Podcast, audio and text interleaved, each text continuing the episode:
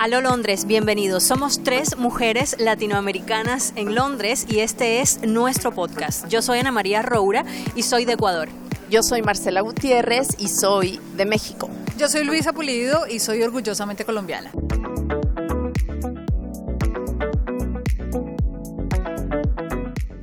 Por qué decidimos hacer un podcast? Vamos a hacerle un poco eh, la reseña de cómo ocurrió. Simplemente éramos tres colegas sentadas en un café pensando en esta ciudad en la que trabajamos, eh, esta ciudad que eh, nos encanta, esta ciudad tan dinámica en la que las noticias no paran de fluir todo el tiempo, la diversidad que tiene también es súper interesante y estábamos compartiendo un poco anécdotas de lo que habíamos vivido aquí y dijimos, esto puede ser perfectamente un podcast, ¿por qué no? Además tendremos, y me parece que puede ser bien interesante para todos ustedes quienes nos escuchan a esta hora. Esperamos que sean muchos, ¿no? No se les olvide invitar amigos, amigas, a todo el mundo. Vamos a aportarles ese elemento, diría yo, adicional de periodista, el ojo del periodista, que no todo es glamour, como ustedes se podrán imaginar. Nos vemos de la cintura para arriba súper elegantes, pero no se imaginan la felicidad que sentimos de caminar las calles de Londres con tenis, ¿o no, Marcela? Así es, y en el menú de hoy vamos a tener temas súper británicos en primer lugar, estamos en una esquina de Londres, el rincón, este rincón político por excelencia, que es el número 10 de Downing Street. En cada uno de nuestros capítulos hablaremos de dónde estamos y por qué estamos en este lugar, es decir, la importancia histórica, en este caso política histórica del lugar. Pero además será, Marcela, la oportunidad de viajar, de teletransportarnos de América Latina hasta esta, la capital británica. Vamos a viajar con una audiencia hispanoparlante por estos lugares de Londres. Este es el podcast londinense por excelencia.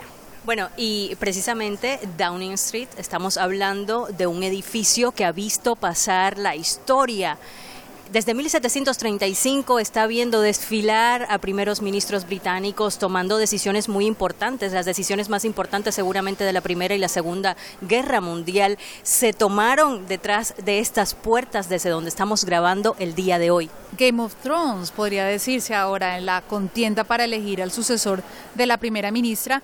Hoy estamos desde aquí originando porque es un día, podría decirse, histórico está terminando bajándose el telón del gobierno de Theresa May. Han sido tres años fundamentalmente dedicados al Brexit, que es la salida del Reino Unido de la Unión Europea, que estaremos detallándoles luego. Pero estamos originando desde Downing Street, es la residencia oficial del primer ministro, que es el jefe del partido que forma gobierno en este país. Y debo decirles que este edificio histórico es más grande de lo que se ve en las fotos.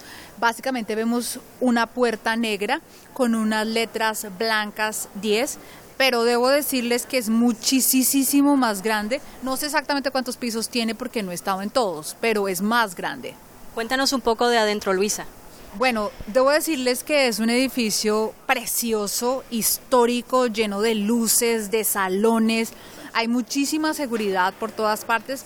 Siempre hay alguien que está guiándonos a los periodistas que entramos a un briefing, a alguna reunión, está lleno de luces, de cuadros históricos.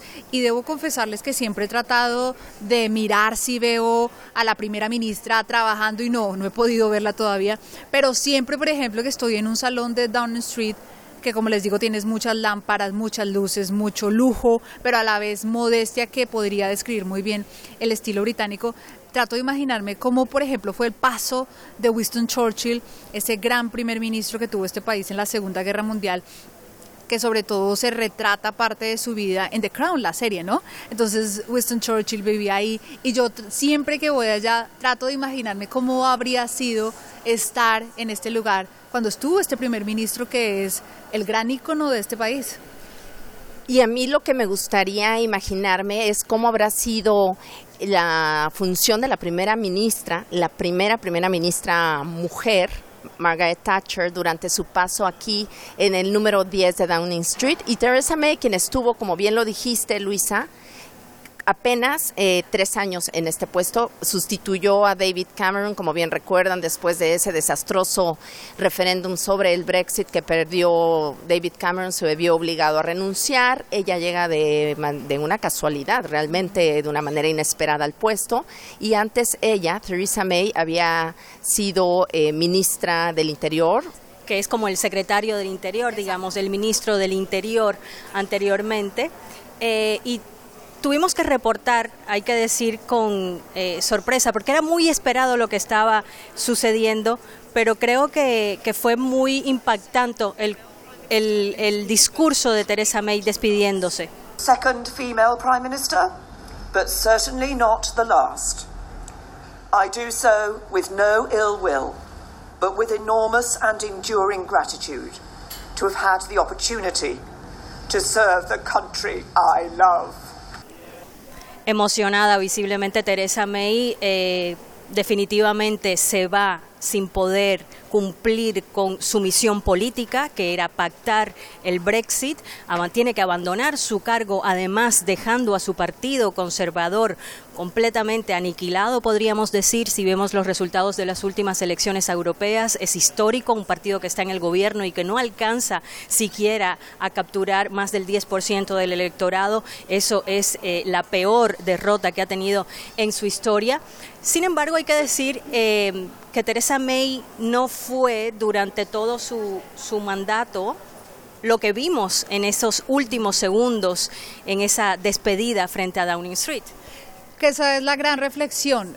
Es decir, siempre me pregunto qué tipo de primera ministra hubiera sido si no hubiera sido el Brexit la prioridad del país, porque ella, ella fue elegido con ese mandato.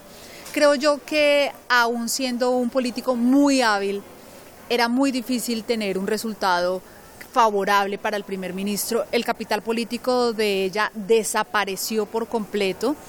Eh, porque además se prolongó mucho más en el puesto, había insistencia de que tenía que irse, pero ella aferrada que esa era su misión, algunos dirán que por ego no se quiso ir antes cuando empezó a tener estas derrotas en el Parlamento, pero estoy de acuerdo contigo, Ana María, en que, en que es triste que sobre todo en este país haya sido el mensaje final de la primera ministra las lágrimas.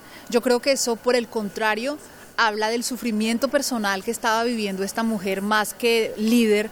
Es una persona y yo creo que los políticos en Europa, de la Unión Europea y el propio país tenía simpatía por lo difícil que era lo que estaba viviendo y ella lo demostró ese día pero lamento mucho que esos 20 segundos hayan sido lo único que se lleva de la primera ministra. ¿Qué tipo de primera ministra, su legado? Yo creo que tendremos que verlo en el futuro. Eh, es mucho lo que se es muy poco lo que se puede resaltar. Y un dato curioso es que es la primera ministra del Brexit dedicado completamente su mandato a negociar con los 27 países de la Unión Europea, un Brexit que no ocurrió. Así que fue la ministra del Brexit, no Brexit, porque no sucedió, y eso fue lo que la llevó finalmente a presentar la renuncia en medio de muchísima inconformidad. Sus principales enemigos, ¿quiénes son? Los de su propio partido, los del Partido Conservador que intentaron en diciembre un voto de no confianza hacia ella, el cual fue rechazado finalmente y ella se va con la cabeza en alto, en este momento yo creo que no. Eh, se va eh, completamente eh, fracasada en el sentido político y mostrando un rostro sí muy humano, pero también desde el punto de vista del periodismo y desde el punto de vista editorial, la presentan como una persona completamente débil que se va con la, con la cabeza baja. Ahora, ¿habría cambiado o cambiará el hecho de tener un nuevo primer ministro, el caos político que hay con el Brexit, personalmente me parece que no, porque realmente las condiciones o lo que genera este caos, que es el acuerdo eh, que hay, es esa división que hay en el propio país entre quienes apasionadamente quieren quedarse y apasionadamente quieren irse de la Unión Europea, simplemente no va a cambiar porque haya un nuevo primer ministro, mi opinión personal. No obstante, lógicamente tenemos unas elecciones de nuevo líder conservador por delante y tenemos y seguimos desde este edificio tan singular, desde este edificio eh, histórico que es Downing Street y que tuvo además un invitado muy, muy especial esta semana que pasó por aquí, Donald Trump. Eh, digamos que fue una visita que desde que eh, aterrizó Donald Trump ya venía lanzando polémica por ese Twitter. Fiel, fiel, fiel a su estilo, no decepcionó, se bajó del avión diciéndole al alcalde. Antes, incluso antes, cuando estaba aterrizando, qué tecnología las de ese Air Force One, ¿no? Eh, antes de que estuviera aterrizando, el presidente Trump ya estaba sembrando la pelea que ya tiene casada hace rato con el alcalde de Londres, el musulmán Sadiq Khan, que han sido uno de los primeros líderes en este país en criticar que el gobierno británico haya extendido la invitación al presidente Trump porque dice que lo que Trump representa va en contra del simbolismo cosmopolita libertario de Londres. Y es que además no pueden ser personajes que puedan estar, en, digamos, más opuestos políticamente. Ya sabemos que Sadiq Khan es un musulmán, está completamente en contra de la política migratoria de Donald Trump, dice que tiene propósitos racistas, lo dice abiertamente, lo dice de frente y Trump le responde y le dice que es un perdedor. Le dijo loser textualmente, eres un loser y deberías mejor ocuparte de la ciudad que, dicho sea de paso, también es cierto, tiene altos índices de criminalidad en estos últimos meses, años, está mostrando. En fin, que eso fue un poco lo que abrió la agenda de, de Trump. Aquí lo recibían con ceremonias pomposas y él estaba abriendo esa jornada con insultos. Pero debo decir que este recibimiento que tiene ser el invitado especial de la reina Isabel. En este caso fue un poco más sutil, diría yo, porque generalmente en el mall, que es esa avenida roja larguísima que está cerca del Buckingham Palace, generalmente se adorna y se abre al público para que la gente pueda ver. Y en esta ocasión no sucedió así. Trump llegó en su helicóptero, en este helicóptero gigante, eh, a los jardines del Buckingham Palace, y ahí fue recibido eh, hubo cañonazos, hubo reconocimiento de la Guardia de Honor, pero no hubo público. Entonces eso es lo primero. Lo segundo es que el presidente Trump estuvo en este banquete de Estado que es bien significativo, es una de las cenas más lujosas del mundo, como lo digo, convocada por la reina Isabel y la familia real, que estuvo casi plena, ¿no? Estuvo Carlos, Camila, los duques de Cambridge, y Trump, hay que resaltarlo, ese día no se salió del libreto de un discurso de estadista en el que exaltó la labor de las tropas de los aliados que empezaron a trabajar juntas para liberar a Europa del nazismo. Eso, eso me parece que fue bien interesante ese discurso. Y así es, Donald Trump fue recibido por la puerta trasera, por el traspatio, porque con el lujo que representa el palacio, exactamente, el palacio de Buckingham y sus esplendorosos jardines. Hemos tenido la oportunidad de estar incluso en el cumpleaños de la reina Isabel II, en, en las fiestas de los jardines. Es increíble, es la, una experiencia maravillosa estar en ese sitio histórico, en esos jardines, con esa monarca que pasa a ser historia, por ser la más longeva del mundo, la que más años lleva en el trono, etcétera. Y y bueno, la reina mostrándose con la absoluta dignidad de que le corresponde el, el papel de estar al frente de la corona británica y Donald Trump no hizo este paseo en carruaje que corresponde a presidentes y a jefes de Estado cuando visitan esta ciudad.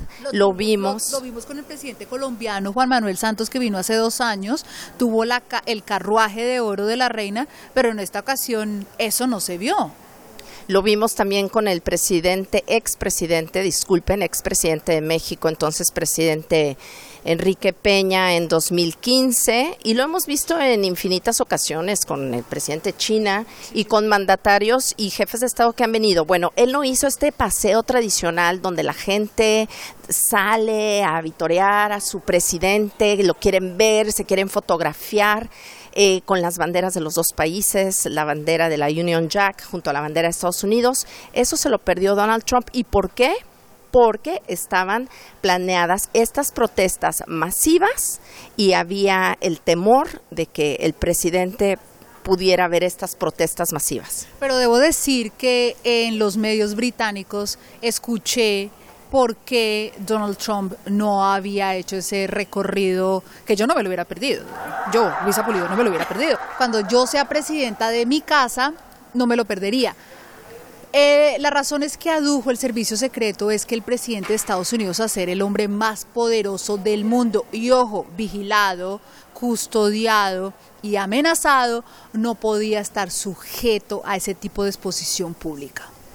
Pero lo que también hay que decir es que sí estuvimos y fuimos testigos de esas movilizaciones que si bien no fueron tan grandes como las que tuvimos el año pasado cuando vino Donald Trump, sí que salieron miles de personas a protestar en las calles con carteles diciendo que Trump no era bienvenido, que no están de acuerdo con su política del clima, eh, muchos diciéndole también racista, que está contra la migración, en fin, motivos disímiles, pero todos protestando porque se le diera además ese recibimiento, esa pompa, esa, esa categoría de visita oficial y ese baby Trump de seis metros de altura que estuvo sobrevolando alrededor, incluso muy cerquita de Downing Street, de aquí. Hay unas imágenes de los medios acá que el presidente Trump en uno de esos eh, recorridos que hizo por Londres, algunos porque unos, muchos los hizo en helicóptero, vio el baby Trump que estuvo ahí en Parliament Square. Es un, ustedes se preguntarán cómo es el baby Trump. El Baby Trump es un balón gigante que tiene supuestamente la figura del presidente, es anaranjado, un copete grande amarillo, un rostro de furia, un pañal y un celular en la mano, en la mano por, aquello, por aquello de tuitear, imagino.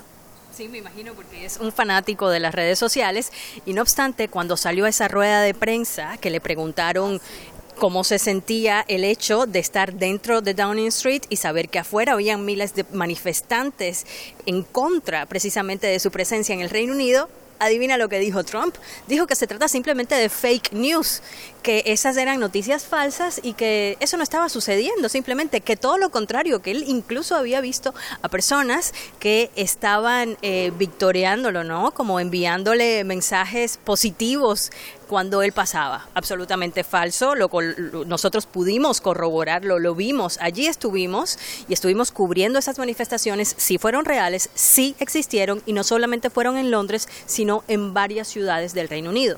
Baby Trump fue el Trump más fotografiado en esta visita de Estado del presidente de Estados Unidos, Donald Trump. ¿Sí o no? Claro que sí, pero había más. Debo decirlo que este año en las protestas que fueron más pequeñas que el año pasado, cuando el presidente Trump vino a una visita de trabajo, había muchísima más gente, pero este año hubo como unos íconos nuevos adheridos a la protesta y la gente feliz tomándose fotos. Yo debo decirles que cuando estaba esperando la llegada del presidente Trump a Buckingham Palace, se me acercaba la gente, los turistas, preguntando a qué hora llega el presidente que queremos tomarnos la foto. Es decir, eh, también, también eh, habían partidarios de Donald Trump que estuvieron allí digamos, apoyando a su presidente, incluso algunos británicos que simpatizan con la política de Donald Trump también estuvieron allí, en menor cantidad, debo decir, siempre que lo cubrí, lo vi en muchísima menor cantidad, pero también estuvieron presentes. Ahora mismo vamos un poco a cerrar esta parte de, nuestra, de nuestro programa, pero vamos a dejarlos inmediatamente con una invitada muy especial que tenemos el día de hoy, que estamos hablando de política, de mujeres, de mujeres en el poder también.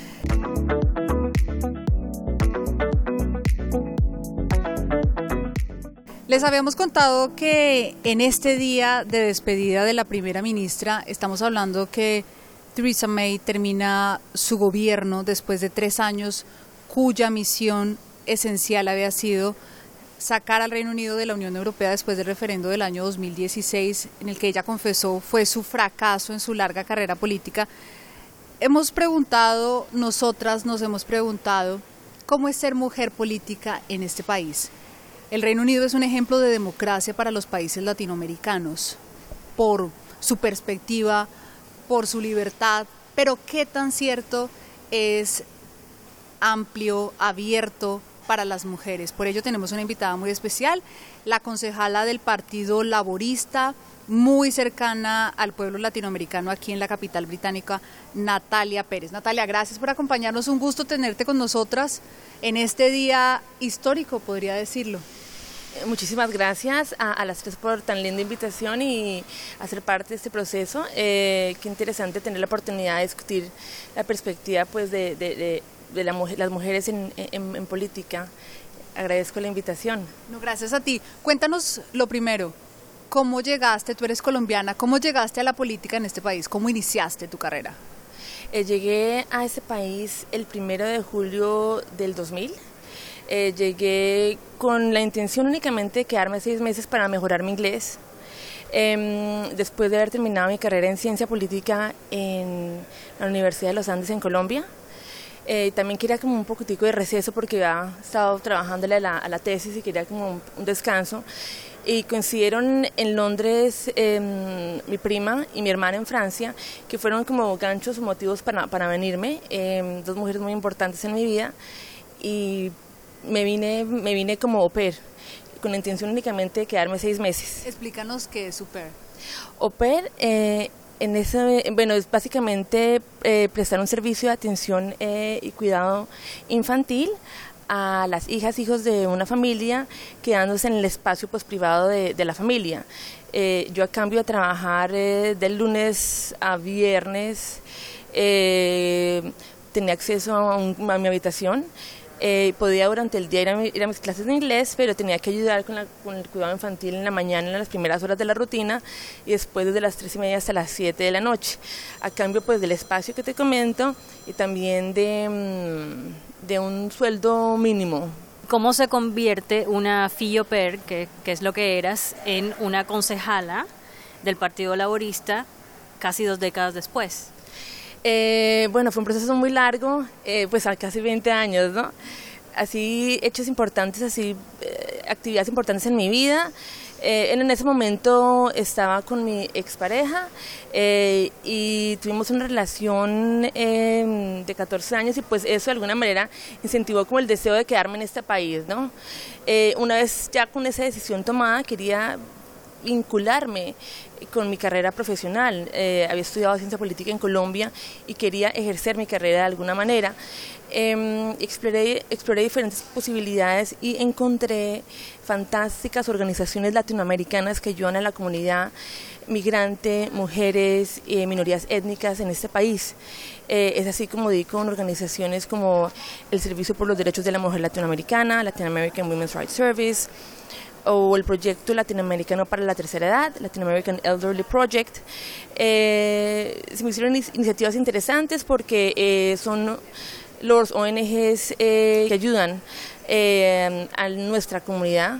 Entonces estaba desarrollando vínculos con asociaciones de vivienda para ayudar a personas que estaban destituidas o en riesgo de quedarse en la calle o en situaciones vulnerables, por ejemplo, de abuso intrafamiliar, del núcleo familiar a personas eh, mayores.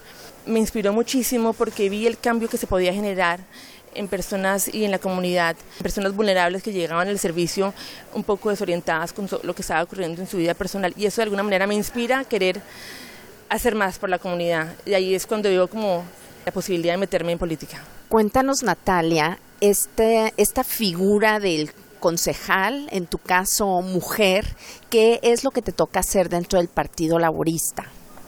Eh, bueno, entonces dentro del partido, bueno, yo les cuento que soy concejal del Partido Laborista eh, en un área en Londres que se llama Hammersmith and Fulham. Representamos a, más de 12.000 eh, habitantes del área eh, a nivel eh, local, en temas, por ejemplo, de vivienda, en temas de organización comunitaria, en temas eh, de bienestar también social. Ok, ahora suena como un trabajo súper extenso de, de trabajo social directamente con las comunidades, pero cuéntanos un poco de aquello que ha sido como, como lo difícil de llegar las piedras en el camino para una mujer que un día dice yo estudié ciencias políticas y quiero ser política y quiero tener eh, poder y acción en una determinada comunidad y además sumando de que tú no eres británica, tú eres colombiana. Algo que me yo me alié al Partido Laborista por sus políticas y principios de igualdad, de justicia social, de equidad, de diversidad y el partido representa y quiere representantes eh, diversos. Y bueno, y los desafíos de ser mujer y latinoamericana, ¿cómo lograste llegar a dónde estás. Cuéntanos algunas de las piedras que te has encontrado en el camino. Estoy pensando en las piedras que he tenido. Eh, Pero si no has tenido, perfecto. no sé si en parte también depende de la actitud, pero estoy pensando en, las, en, en los procesos y en las piedras. Pues que tal vez nosotros pensamos que es difícil y no es difícil. Ni- no niego que me tocó trabajar mucho. Fui voluntaria del Partido Laborista durante mu- muchos años y fui representante de minorías étnicas dentro del partido. Y se requieren muchísimas horas de trabajo, eh, de campaña, de trabajo comunitario, de organización de grupos comunitarios a nivel local, de reuniones eh, para, para movilizar a la gente. Entonces, eh, no son piedras, pero sí requiere muchísima dedicación, esfuerzo, compromiso y disciplina. Em, obstáculos que veo, claro, han pasado varios años y ahorita soy madre de, de una niña de 7 años. Un desafío para mí puede ser el tema, por ejemplo, de poder tener espacios de debate en política donde sean em, family friendly, sean, sean eh, le den como la bienvenida a, dinámicas familiares, por ejemplo, acceso al cuidado infantil o acceso a reuniones, por ejemplo, durante el día. La mayoría de las reuniones son en la noche, en las tardes. Y, y yo trato en la manera de lo posible de em, estar la mayor cantidad de tiempo con mi hijita. Definitivamente no son reuniones diseñadas para una madre de familia. Mm, No, no, no, no. Podría ser un poco, eh, podrían ser como eh, pensadas de otra manera. Por ejemplo, podríamos tener reuniones durante el día para involucrar a otras madres, para involucrar a otras eh, cuidadoras, cuidadores de, de niñas y niños, por ejemplo. Natalia, ¿cuántos eh, representantes de la comunidad latinoamericana eh, tenemos, tenemos en, en, en la política británica? Yo conozco am, a varias eh, grandes colegas eh, del Partido Laborista. eh, está la concejala Rosa em, y ella, eh, ella creo que intentó me- meterse en política hace unos años, em, mucho antes del 2000, creo que 10, y quedó electa en las elecciones del año pasado. Eh, ella es colombiana y también es gran activista de la comunidad. También está la concejala Bélgica, que está en Newham y es representante también de la comunidad latinoamericana eh, y es eh, ecuatoriana. También está la, la concejala María Linford en el área de Southwark.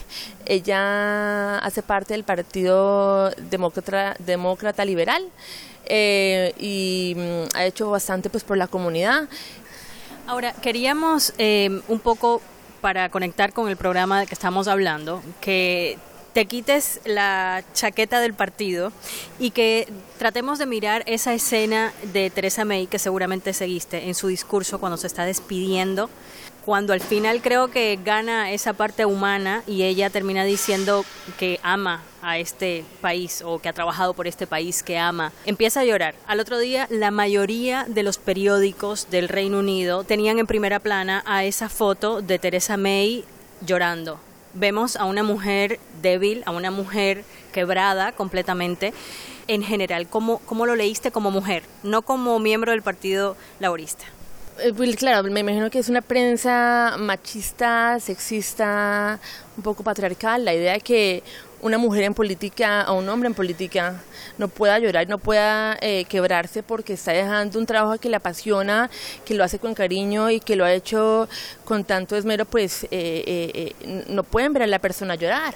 Yo me imagino que no tendría la misma perspectiva si fuera un hombre. Entonces creo que es una prensa machista, sexista y patriarcal que de alguna manera asocia la expresión de sentimientos y emociones con eh, el género femenino y lo ven como un símbolo de debilidad y de falta de fortaleza y al contrario pues ella está demostrando eso mucho y que se apasiona por su trabajo no hay otro elemento que, que es cultural Eh, en este país no sé por qué son tan fríos, frías en este país, el expresar tus emociones, el, ser abierta con respecto a cómo te sientes, tus frustraciones, tus deseos, tus aspiraciones, automáticamente lo tildan de dramático, de expresivo, de exagerado, de falta de control.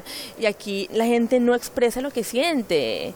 No sé si también es elemento cultural de keep calm and carry on, mantén la calma y sigue, insiste, persiste, resiste, eh, no te des por vencida, eh, de alguna manera también eh, influencia la forma de hacer política en este país. Para mí una imagen impactante hace muchísimos años cuando falleció la princesa Diana, son sus hijitos caminando detrás de ella, no derramando ni una sola lágrima me pregunto eh, cómo educan para eh, de alguna manera controlar la expresión de sentimientos y emociones. Y, bueno y lo respeto obviamente y simplemente es una eh, análisis que a lo mejor puedo hacer como mujer latina, eh, soy consciente que soy mucho más expresiva, también tengo un elemento de dramatismo en mi forma de ser, eh, que lo celebro, que lo celebro y, y, también puede ser cultural. Entonces a lo mejor creo que también se, se, filtra en otras instancias, ¿no? El, mantente calmado, mantente calmada y continúa en la lucha. Y retomando el tema de Theresa May, ella dijo, seré la segunda primera ministra de este país, pero espero no ser la última. ¿Cómo vislumbras tú el, futuro de este país? ¿Podríamos ver a más mujeres en el poder? Claro que sí, en este momento hay un programa, un proceso de, de, empoderamiento de, mujeres en política que, que, no para. Eh, yo en un futuro sí me imagino a una mujer del Partido Laborista eh, liderando, liderando este país. ¿Cómo ves a la mujer y la política en Colombia? ¿Cómo lo ves en América Latina? En tu caso, por ejemplo, ¿crees que hubieses podido ser política en tu país? Yo veo lideresas y activistas en, política en este momento eh, como Claudia Angélica en Colombia, que son mujeres empoderadas, son mujeres eh, que hacen campaña también para la comunidad LGBT súper eh, progresistas y me inspiran en la forma como se apasionan con la política. Eh, claro, yo la visión que tengo de la política en Colombia es la visión que dejé cuando salí de Colombia a finales de los 90 y yo asocio la política en Colombia como un proceso de de palanca, básicamente, con quien eh, socializas, de quién eres amigo o amigo, quién te da eh, el palancazo. Em, sin negar, obviamente, que los casos y los ejemplos que he dado, porque son mujeres que sé que son mujeres que la han sudado y han trabajado para lo que para, para alcanzar el rol que están que, que, han logrado en este momento. En mi caso, no sé, yo, creo que no hubiera sido tan fácil el proceso en Colombia, la verdad, y más viendo también el tema de las plataformas sociales y también un poco pensando el caso aquí en este país. Hoy, creo que hoy estamos celebrando tres años del asesinato de una miembro del Parlamento, Joe Cox, una mujer del Partido Laborista, pro inmigración, pro diversidad, pro igualdad. Esa mujer fue asesinada cuando salía de una de sus sesiones abiertas al público, creo que al salir de una biblioteca, de un espacio público. Y el hombre que la mató dijo eh, Britain First, tenía una posición nacionalista, fascista, frente eh, eh, a la política.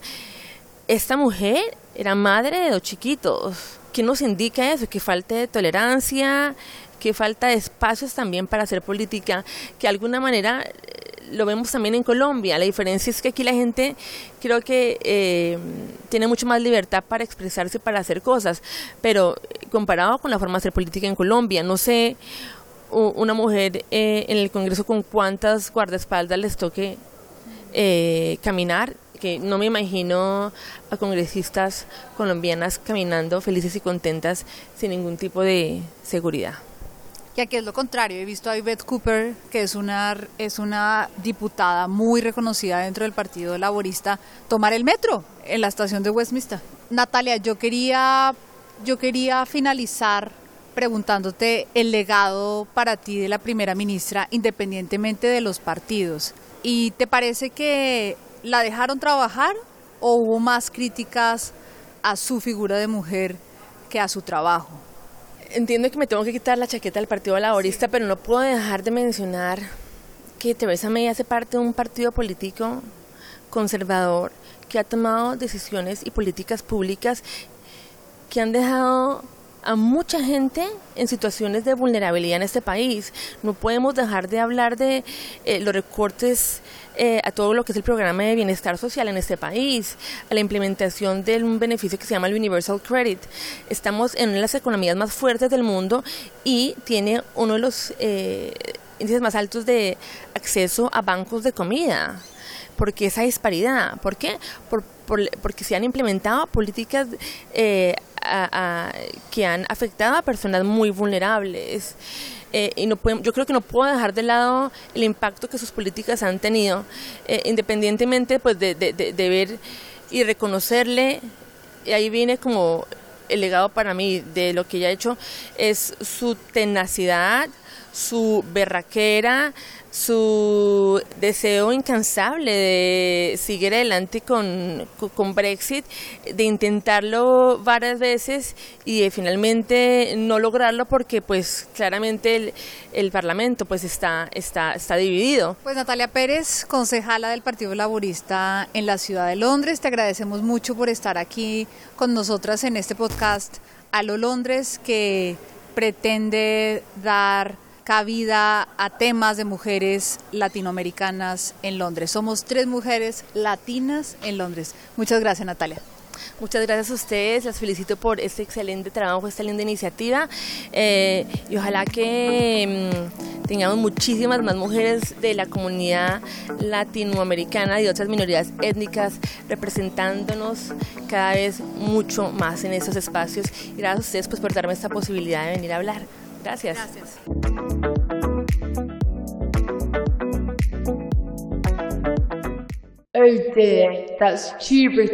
Y ahora vamos a nuestra última sección, demasiado British o Too British, donde hablaremos desde el sándwich, las Spice Girls, la monarquía, todo lo que tiene que ver con lo que es muy británico en este país, la noticia de la semana, que será normalmente un dato curioso. Y esta semana tenemos ni más ni menos que... Larry, the cat. Bueno, esto es que no puede ser más chistoso. Yo me acabo de enterar. Siempre veía yo un gatito. Tengo que confesarles además que vivo en Londres solamente hace un año. Eh, y yo siempre que iba a cubrir cosas en Downing Street o que veía en la televisión, veía ese pequeño gato y todo el mundo hablaba del gato, gato, el gato Larry.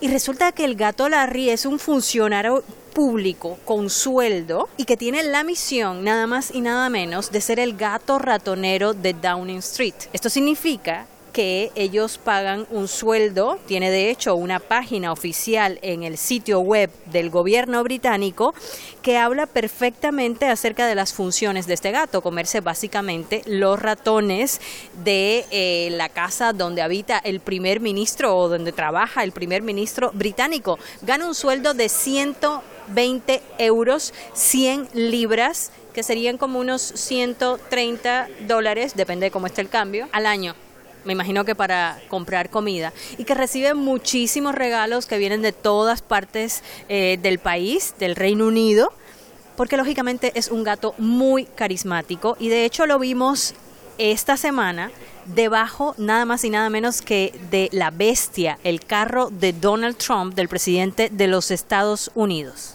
Y Larry, de Cat, tiene además una cuenta personal de Twitter. Sí, sí, señores tiene hasta el momento, escuchen bien, 277 mil seguidores.